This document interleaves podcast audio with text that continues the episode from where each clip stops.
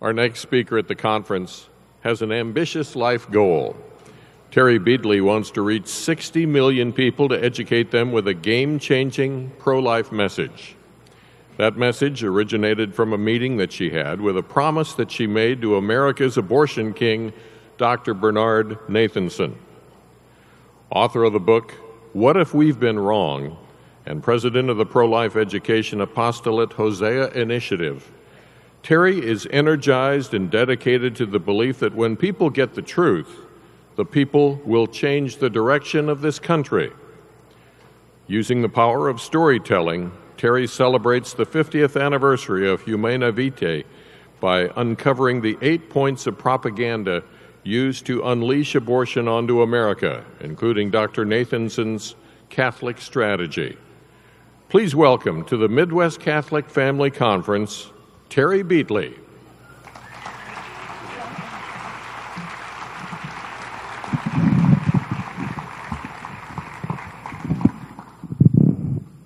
Good morning. Do you know how tough it is to follow Dr. Ray and all you do is laugh? And then five minutes later, I come out to talk about Roe v. Wade? Uh uh-uh. uh I don't like this.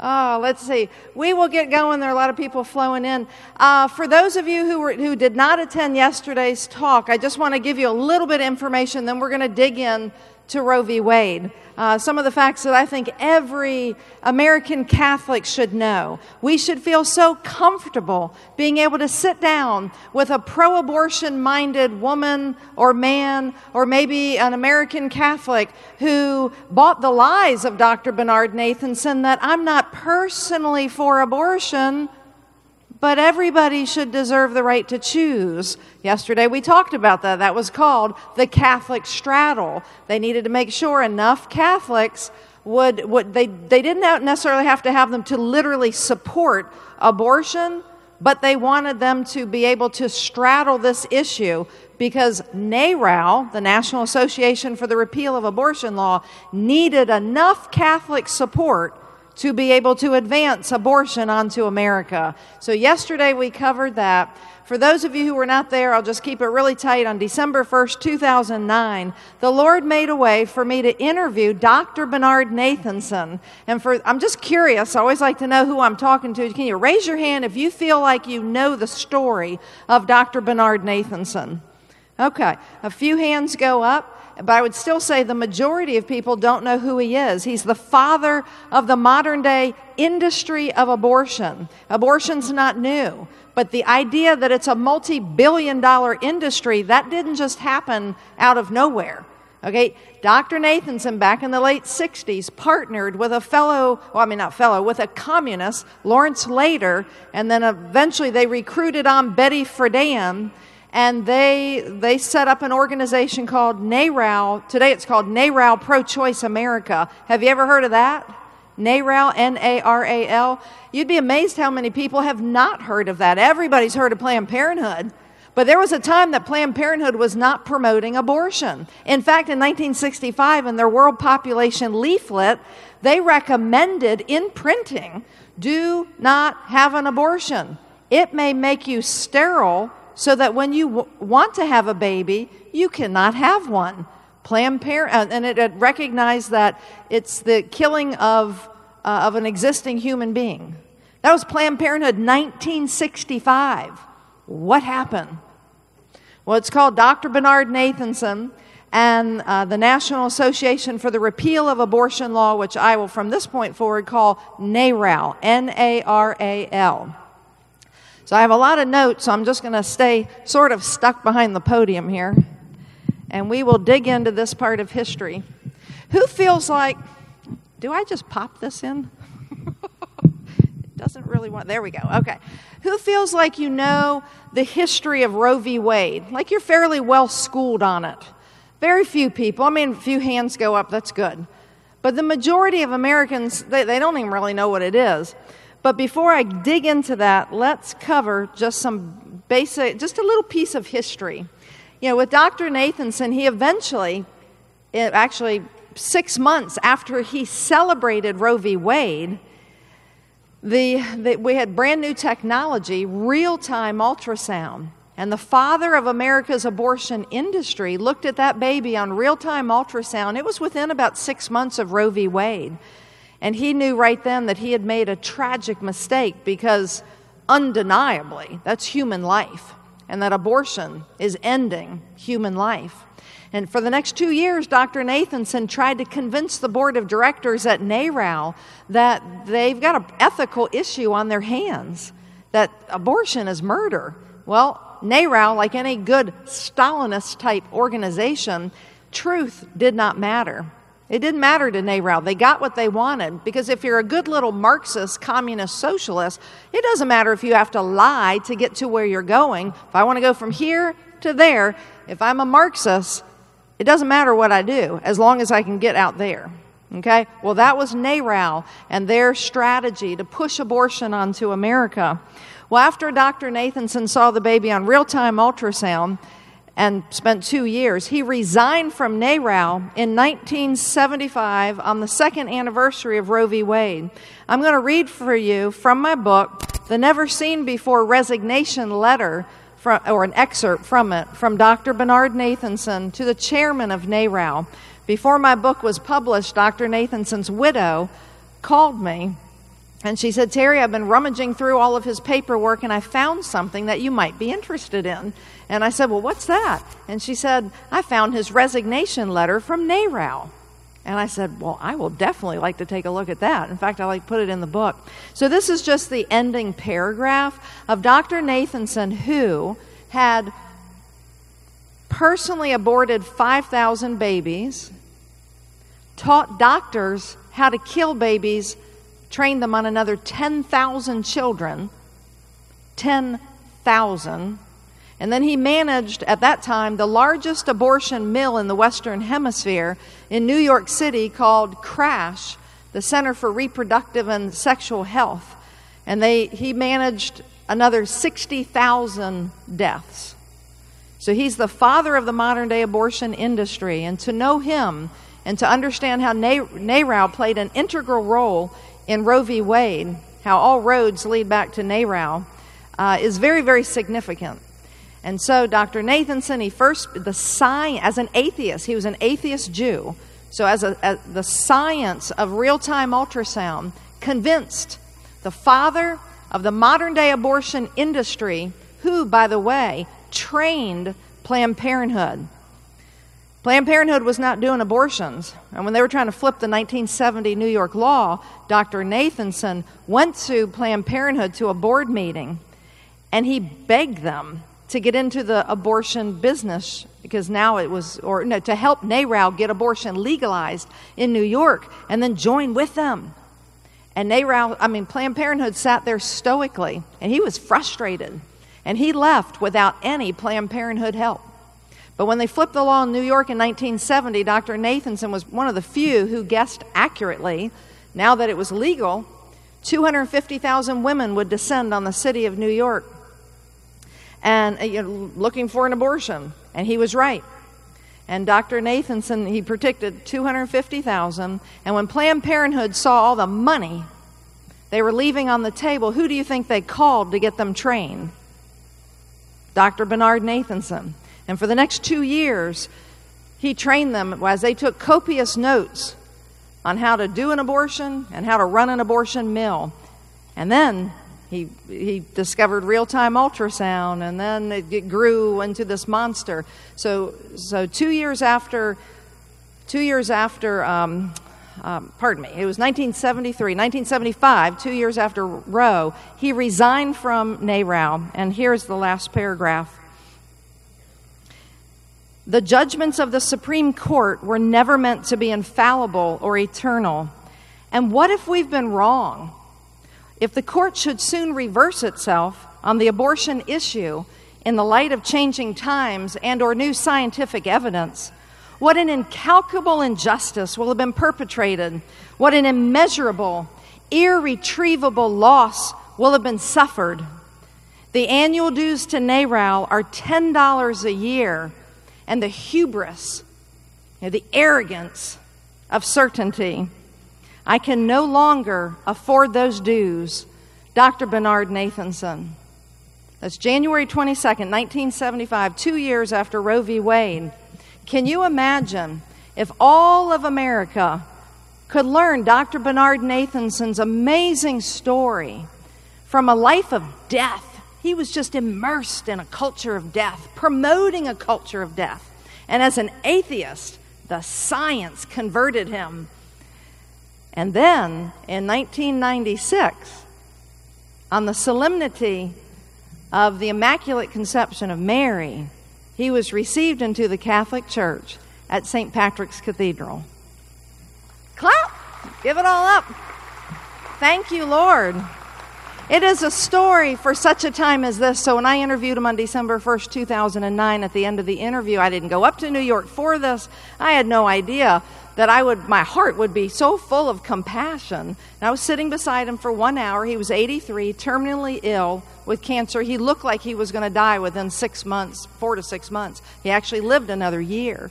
And at the end of the interview, I said, Dr. Nathanson, if you have a message for America, if you tell me what it is, I promise you I will get this message told far and wide until Roe v. Wade is overturned or until it becomes common knowledge I had no idea what he would say. But what he did say was yes. And I was standing, looking down at him, and so the only time in that interview there was a little twinkle of hope in his eye. So if you can imagine a very frail man who at that point about 52 million babies had died to a large degree because of him, not solely him, but he was the ringleader. He was the medical face of pushing abortion onto America and, and greasing the skids for Roe v. Wade and a culture that would sit back and twiddle their thumbs for years and years as millions and millions of babies died. And he said, Yes, continue teaching the strategy of how I deceived America. And then tell America that the co founder of NARAL says to love one another. Abortion's not love Stop the killing. The world needs more love, and I'm all about love now. Isn't that beautiful? Isn't that just so beautiful? So imagine if every woman or man across America who's going to be screaming at the idea of, of a pro life justice, a judge being named or, or being, what do you call it, confirmed as the next uh, justice on our Supreme Court, what if they could learn the truth about the father of America's abortion industry who trained Planned Parenthood and then and then if they could read a story about sitting down and having an interview with Bernard Nathanson and at the end of the book is an appendix. And this is why I got the appendix in here, which I'll be covering in just a second. Is I went to the 2015 March for Life and I asked the Lord to connect me with somebody who could write a summary of Roe v. Wade. And sparing all the details, within a couple hours, God had connected me to the attorney who represented Norma McCorvey, who's Roe, in 2003 when she tried to overturn the Roe v. Wade decision. That's the God we serve, right? Isn't that awesome? I couldn't believe it. It's like, so it's two attorneys, one who'd been in D.C. for 35 years, and he said, Terry, what do you need? And I said, I need a summary. And, and he said, I'll, I'll write that for you. He said, I talk about this stuff all the time. In fact, I'll get Allan Parker to write it with me. And so that, that's the other co writer. Okay, so moving forward, real quick. The father of fetology is Dr. I mean, uh, Sir William Liley. He's from New Zealand. He was recognized as, he, re, he recognized the contradiction between fetology and the abortion ethic. And Dr. Nathanson met him back in 1981, and this is what Dr. Nathanson wrote in one of his books. Um, let's see, well, he was writing what Sir William Liley said. Sir William said, Our generation is the first ever to have a reasonably complete picture of the development of the human being from conception. In 1930, we witnessed the liberation of the human egg from the ovary. In 1944, the union of the human sperm and ovum. 1950s, events of the first six days of life were described and those critical first steps in a prodigious journey. And for a generation which reputedly prefers scientific facts to barren philosophy, we might have thought that this new information would engender a new respect for the welfare and appreciation of the importance of intrauterine life. Instead, around the world, we find a systematic campaign clamoring for the destruction of the embryo and a fetus as a cure all for every social and personal problem. I, meaning Sir William Liley, I for one find it a bitter irony that just when the embryo and fetus arrive on the medical scene, you know, with this new science of fetology, there should be such sustained pressure to make him or her a social nonentity. Dr. Nathanson writes that when Dr. Uh, Sir William Liley was leaving to board the plane, he called back at me almost plaintively and said, Dr. Nathanson, when you return home, ask them, why are they killing our patients? Well, part of the reason is this lady right here, Kate Millett. Kate Millett started the National Association, I mean, the uh, National Organization of Women. She was a communist. She actually grew up in a Catholic family and ultimately, obviously, rejected the faith. And she started the National Organization of Women. Today it's known as NOW. And I told the group yesterday I spoke to that I was going to read to you what she set out to do. Her sister is still alive. Kate is just died, I think, last September. So, what happened is they went off to a secular school, and the, the, nuns warned them when they were leaving high school. It's like, oh my gosh, if you go to that university, you're going to graduate a non believer and a communist. And that's exactly what happened to both sisters. One stayed a communist, and the other sister, Mallory, returned to the faith and she she's still here with us and i interviewed her and i've had dinner with her but this is what she said in an article it was 1969 kate invited me to join her for a gathering at home of her friend lila karp they called the assemblage a consciousness raising group, a typical communist exercise, something practiced in Maoist China. We gathered at a large table as the chairperson opened the meeting with a back and forth recitation, a litany, like, a, like done in the Catholic Church. But now it was Marxism, the church of the left, mimicking religious practice. And this is what they said. And what I, one of my goals is to reach as many Catholics. I want to reach as many Americans, but I've only reached one group. Let it be my fellow Catholic family. We need to know this stuff. We need to have it at our fingertips. We need to be feel like we're equipped to educate people. Because if we don't wake up, parental rights are gone and abortion is here to stay. And this is what happened. If you're wondering, how in the world did America get flipped upside down? Here we go. Why are we here today? She, she asked. To make revolution, they responded. What kind of a revolution? The cultural revolution, they chanted. And how do we make cultural revolution? By destroying the American family, they responded. And how do we destroy the family? By destroying the American patriarchs. And how do we destroy the American patriarch? She replied, by taking away his power. Think about abortion, how a man cannot protect his baby, father cannot. How do we do that? By destroying monogamy, they chanted. And how do we destroy monogamy?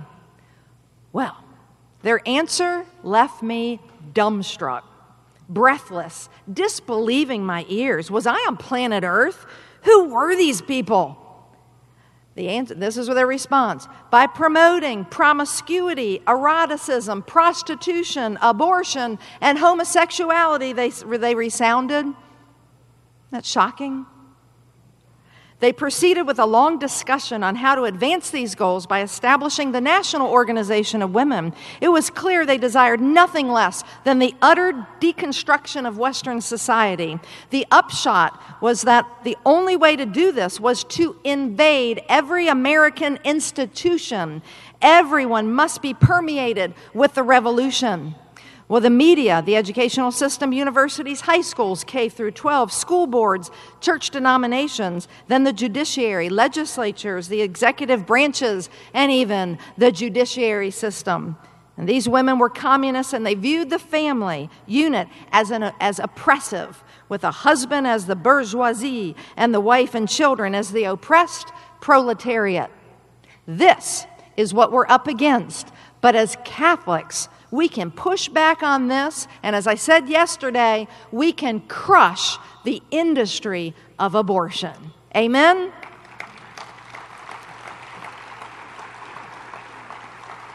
Okay, real quick. The picture you have in front of you, the woman on the left, in the pink, yeah, left is uh, Sandra Cano.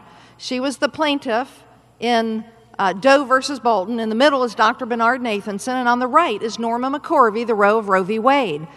All three of them, these are the three biggest names, they all became pro life. Actually, the woman on the left was always pro life, Sandra Cano. But in Doe versus Bolton, which was read the same time as Roe v. Wade, her, the attorneys used and abused her. We're not going to have enough time to get into that story, but it'd be one for you to go and research. She was running away. She was afraid they were going to force her to have an abortion. Okay, but when you learn her story, a woman who wasn't even in favor of abortion at all was used and manipulated in Doe versus Bolton. But what were the six erroneous assumptions, though, of Roe v. Wade. Oh, before I go there, though, Norma McCorvey, and I'm sure almost everybody in here has known of Norma McCorvey, there may be a few facts that you don't know.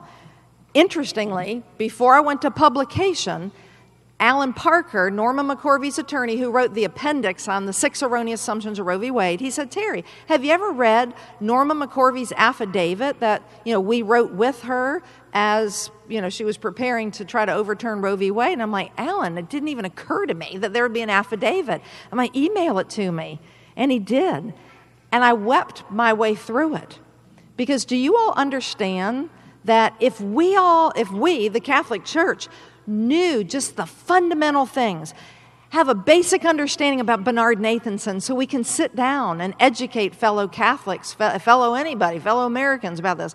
If we just knew what was in her affidavit, we can communicate it. So just just some of the things that really stuck with me, just the audacity of the attorneys who used and manipulated poor Norma McCorvey who died February 2017, I believe. Time flies, but it was February, I think it was a year ago now. So um, they, they took Nor- Norma only met the attorneys two times in person. One time they took her out to a pizza beer joint and served her like uh, they, in the affidavits like two to three pitchers of beer. Well, I don't know about you ladies, but if I drank two to three pitchers of beer, I'm kind of tipsy. Okay, so they they drunked her up, and she was poor, destitute. So they fed her, they drunked her up, and got her to agree to be the plaintiff. Okay? The other interesting little tidbit is she chose the name um, Roe, Jane Roe, because her childhood imaginary friend was named Jane. And Jane always did good to people. And Norma wanted to do good for people. So they named her Jane Roe. Kind of interesting. The other thing is, Norma never had an abortion. She'd never had an abortion. And the other big thing is she didn't even understand what an abortion was. She just thought it meant going back, so she's no longer pregnant. She didn't understand that it was a human life already in existence. She had no clue that a human heart was already beating. She didn't know. She was manipulated by two pro abortion, left wing, radical lawyers who wanted to get abortion legalized all across the country. You know, so I told an artist recently that if I, that if I was artsy, the caricature I would draw for poor Norma McCorvey would be this mound of 60 million deceased babies who'd been ripped to shreds in the jaws of death in the United States of America. 60 million. And there's Norma sitting sitting at the top of this mound in a little wheelchair down in a nursing home in Texas where she died. And then we're going to hear all this stuff the next one or two months or however long it's going to take to confirm Justice uh, Judge Kavanaugh. And all we're going to hear is about Roe v. Wade, Roe v. Wade. And Amer- if we just could get so, as just a slight promotion for Hosea Initiative, we're putting out memes. If you're on Facebook, go to Facebook and then go to the Hosea Initiative and click photos we have all sorts of beautiful memes and just get sharing them. It shocks me how hard we try to get the information out. And it's like people will like it, but then they don't share it. It's like, I'm not doing this for my health. so share. If you're on Twitter, we're constantly educating, educating, not preaching, but just educating with the facts. So, what are the six erroneous assumptions? Uh, here they are. The first one is the longest. And it starts with this We can't know, the Supreme Court made the assumption that we cannot know when a human life, um, sorry, the, the, no, sorry, the, the, the human life, they can, we cannot know what a human being is and when its life begins. Okay, that was the assumption they made. The court came to this conclusion without any factual foundation in the record. The court merely asserted that it thought there was a lack of consensus uh, among who? Medical, philosophical and the theological communities uh, on these questions, and thus it decided that they would not speculate an answer. Um, is it true there was no consensus? Absolutely false course, there was already a consensus. Scientifically, they knew back then. We know when life begins with certainty. We know that at conception, a whole separate person with a unique DNA, and all these things you all are know. I mean, you're a very well educated audience. So, scientifically, it was already out there. Okay? Number two is morally, if another human being is present, we must ask should this human being have the same protections at all stages of human development, including all of gestation, until natural death, and if disabled? Should size, location, environment, and dependency really be um, uh, you know, determine if a human life lives or dies? And the third part of the first one is then uh, legally, and this is where it gets really interesting. It ties back to NARAL. Legally, we must ask Does the Constitution and the 14th Amendment protect this little human being as a person prior to birth? We learned in the famous 1857 Dred Scott decision uh, that the Supreme Court did not think African American slaves were citizens under the Constitution, demonstrating that the Supreme Court uh, can, can come to supremely false conclusions of law regarding who the Constitution protects. Lawyers and pro abort activists continue to rely on a narrative history that is based on two demonstrably false premises. Number one, that abortion was a common law liberty at the time of the American founding. And you're going to learn in a second here. NARAL lied, and the Supreme Court used NARAL's lies. And number two, the primary purpose of anti abortion laws in the 19th century was to protect women rather than the lives of unborn children. That was lie number two. What happened, folks, is they rewrote American history to advance this Roe v. Wade case. In the 1960s and 70s, lawyers trying to build a case against century old state abortion statutes trumpeted these two claims, all the while knowing they were false. Thus, after the Civil War, the 14th Amendment provided that any person or naturalized in the United States was a citizen, and further, that no state can deprive any person of life, liberty, property without due process. Uh, the Supreme Court in Roe said that the person in the 14th Amendment only refers to the person, persons who are born. Thus, the unborn child's life uh, would not be protected by the Constitution, and thus the state cannot interfere with the mother's liberty to decide to abort the child. So, could the court in Roe have also been wrong about newly conceived human beings not being persons and therefore having no legal protection under the Constitution? Well, we know in the Roe court's conclusion that unborn children were not protected was wrong as a legal matter, but they had a problem on their hand. It was an evidentiary problem. Okay, what do we mean by that? It was only the evidentiary problem of having a pregnancy that kept criminal laws from being enforced until quickening. So, further in the 1860s, almost all states converted the common law prohibition against abortion into a state statute. So, this is the part they rewrote, okay? The, during, during the early days of our country, there were statutes Okay, it was common. And then they, then they turned it into statute saying that, that, that it's wrong. Okay? So then, under NARAL's counsel, their legal counsel, his name was Cyril Means. Cyril Means misled the court in American legal history and tradition. He claimed that up until quickening, no common law prohibition existed, okay, which was a bald faced lie. NARAL is very good at lying. He and the court recast quickening, you know, when you can feel the baby move, from an evidentiary rule to a legal line between the right to abort and the crime of abortion. Thus, the court concluded that there had always been a common law right up to, uh, to abortion, up to quickening, until the state in the mid 19th century passed statutes prohibi- pro- prohibiting abortion from conception. So they literally rewrote American history, making it look like it's always been around. So the truth is that under American and British common law, there was always a prohibition against abortion, but it just couldn't be enforced as a criminal matter, you know, because we didn't have ultrasound back then, uh, without evidence of pregnancy. So in those days, quickening was considered the first reliable uh, means.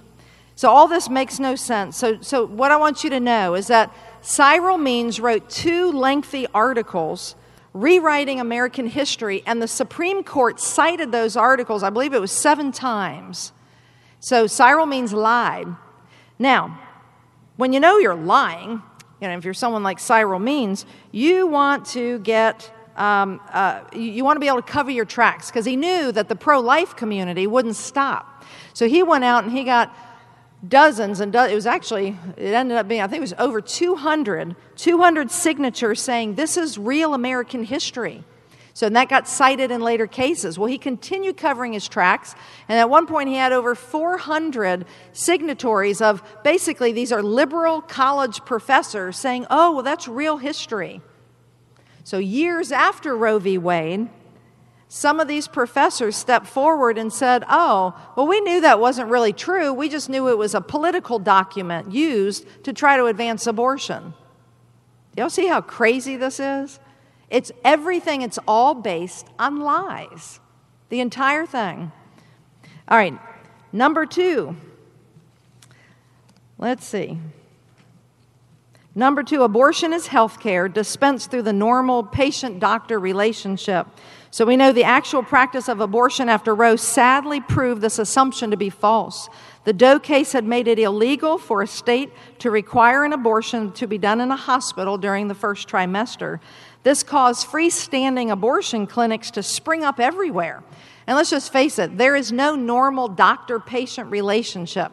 The abortionist comes in many times with a mask on his face. He's never met the woman before. The abortion is performed. There is no, you know, rarely any, any sit down discuss, you know, get talking about why you want this done. It is not a healthy doctor parent relationship, and it's very detrimental. Number three, motherhood and child rearing force a distressful life and future on women. Well, that's not true because if the woman gives birth, all 50 states now have baby Moses laws. Have y'all ever heard of those baby Moses laws? I'm just curious how many people have baby Moses laws? Okay. Baby Moses laws, and they vary in different states, but all 50 states have some variation of a baby Moses law, which means you can give birth and you have X number of days or weeks or months, and, and if you can't handle raising that child, you have up until a year, depending on which state you're looking at, you can go drop that baby off at a hospital, at the police department, at a fire station, and you're not going to be charged with child neglect or abandonment. You're not going to be slapped with criminal charges. So there's no reason why anybody has to abort a child. Just bring that child and give, give the child, drop it off with the fireman. Okay?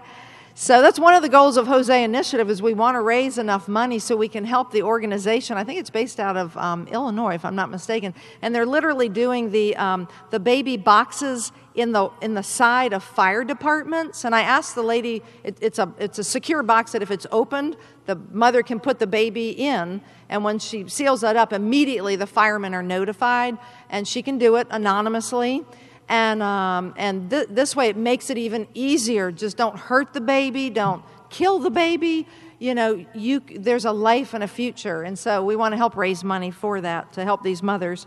Okay, so the last, uh, number four, the decision to have an abortion is truly voluntary and informed. Well, in 2005, in the state of South Dakota, the legislature produced a broad study of the impact of abortion on women's lives based on studying 2,000 women who had had abortions. The results were stunning as they contradicted so many assumptions about the goods of abortion, including that abortions are freely entered into, fully informed of all the risks well, after the study was published, the South Dakota legislature required that women preparing to have an abortion uh, be told that abortion seriously increases their risk of suicide. Abortion terminates the life of a whole separate, unique living human being, and that the patient already has a relationship with this human being, uh, which relationship is protected by the Constitution and the laws of South Dakota, and an abortion would end this relationship. The re- regulations were upheld by the Eighth Circuit Court of Appeals in the Planned Parenthood versus Rounds case. Okay, so the South Dakota study found that most women were not told the truth about abortion, uh, killing their unborn child. We, I mean, I'm, right now I'm stating the obvious. We all know that. They're not told the truth. They're told it's a blob of tissue, they're told it's not a baby. Um, they were coerced. They were coerced because it was legal. And that's one of the worst things. Men, I hope you reach out to other men. Teach teenage young men, you know, about all this stuff, okay? They, they need responsibility. The worst thing, among the worst, was the fact that it became legal to so many men. That gave the men, the fathers, in their mind, the right to push that woman, coerce her into having an abortion because it's legal. We already know by the numbers that if something is illegal, fewer people are going to do it because it's illegal. I usually joke around. We know that in Colorado, you know, they legalized pot smoking, right? Well, you can't even drive past Colorado now without getting high. They're all smoking pot. Okay, why?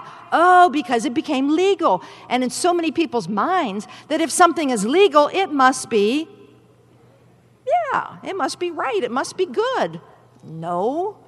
Okay, so lastly, no, well, number five, abortion is safer than pregnancy to term. Well, that was another NARAL bald faced lie. Um, and the, the main thing I want you to walk away with here is if you go to Breast Cancer Prevention Institute, and you probably, I'm sure we are all Catholic, because you probably know who I'm talking about, Dr. Angela Lanfranchi. She has, a, um, she has uh, these little booklets, about 30 pages long, and it walks people through, ex- explains breast cancer, the risks, the top 10 risks of breast cancer. And of course, number one is abortion. Okay, and you need you as Catholics, we as God, we need to know that when somebody asks us, I do a lot of speaking even in the Protestant world, and I'll say, have any of you all ever heard that abortion is one of the main precursors, you know, causes of, of breast cancer? no. Why? And then I'll back it up about the birth control pill. Okay, so we know that that that that that's a false statement that um, abortion is safer than pregnancy. And number six, unwed motherhood has a cultural stigma. Really? Not anymore. it did back then, right? You know, it's like, oh, she's pregnant. Well, I mean, it's not a, it's kind of like a catch 22. It's not a good thing that unwed motherhood now is so normal, but it, it's, it's lost that stigma. You all know what I'm talking about, right? So it, it's lost the sting. So, all this is covered in great detail at the, it, as an appendix in the book. And why do I keep mentioning the book? This is why. And I unapologetically recommend this because I shook Dr. Bernard Nathanson's hand, and God's had my back since December 1st, 2009, pushing, pushing this promise forward. He wants Americans to know the truth. I believe, most particularly, Catholics because for 2,000 years, we've been holding on to that truth. We have it. And we need to be leading.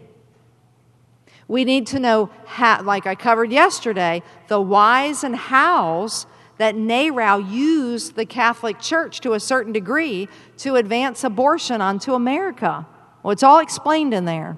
So, my goal is to get 60 million books sold. Oh, what a big number. I may never get there. But why 60 million? Because I want one book sold for every baby who lost his or her life a, through abortion since 1973. Should that happen?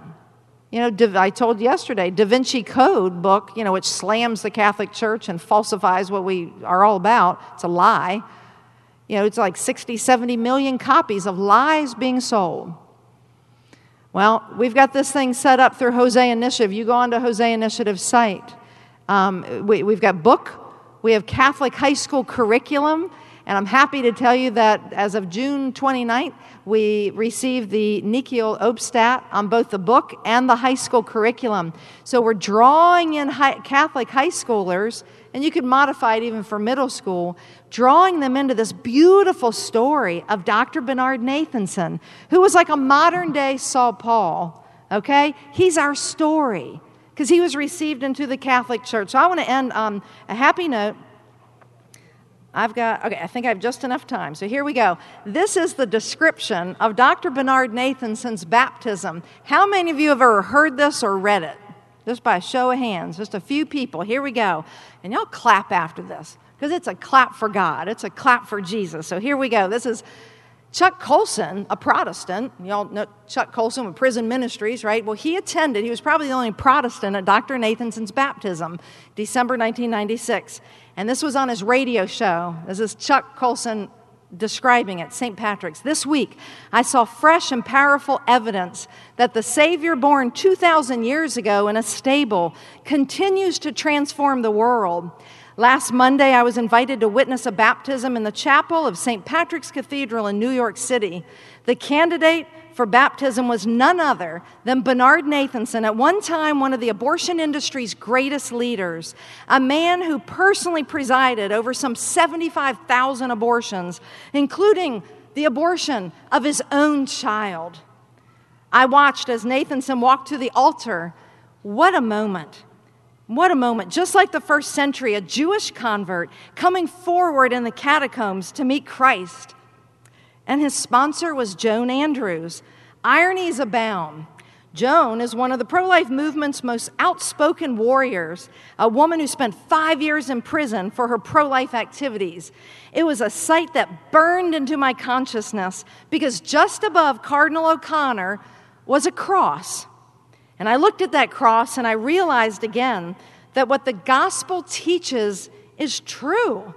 In Christ is the victory. In Christ is the victory. He has overcome the world. And this is the way the abortion war will be won. Jesus, through Jesus Christ changing hearts one by one. No amount of political force, no government, no laws, no army of Planned Parenthood workers can ever stop that. It's the one thing that's absolutely invincible that simple baptism, held without fanfare, in the basement of a great cathedral is a reminder that a holy baby born in a stable 20 centuries ago defies the wisdom of man. Christ cannot be defeated. Amen. Woo!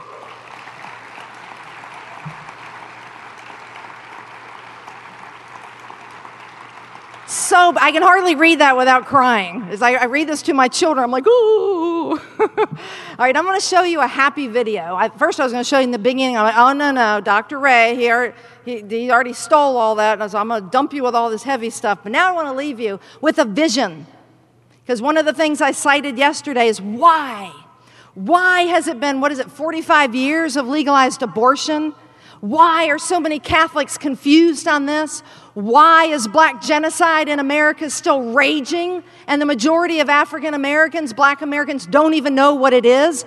We as Catholics must be informed. We've got to have it at the tip of our tongue. We've got to be able to even to sit down lovingly with clergy who are mixed up on this and know the history so we can help everybody and love them with truth. And that is what Blessed Pope Paul VI wanted us to be able to do. Amen? Amen. So let's watch this. This is our vision. We see America without abortion. We see it. We believe we can get there. And I believe Dr. Bernard Nathanson, when America, and particularly the American Catholic Church, embraces his legacy and we work together and we get this across America, we will love people with truth and it's over. Thank you. All right, enjoy the video. My daughter, who's very, very sick, she made this video for you. If you can cut that volume up.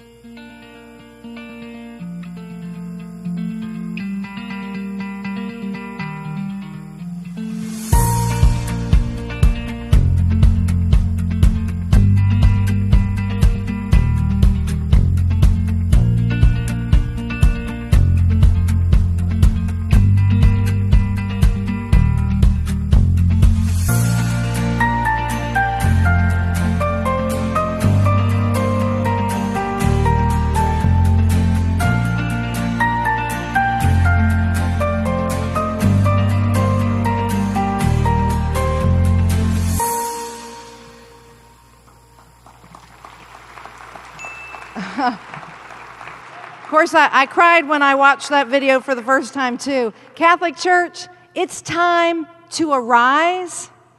It is time to arise. It is our time to shine in America. I'm a revert. I'm a revert, and I didn't revert to watch abortion just get supported by Catholics all across America. It's time to slay the abortion monster. Let's go get the job done. All right? Amen. See you later.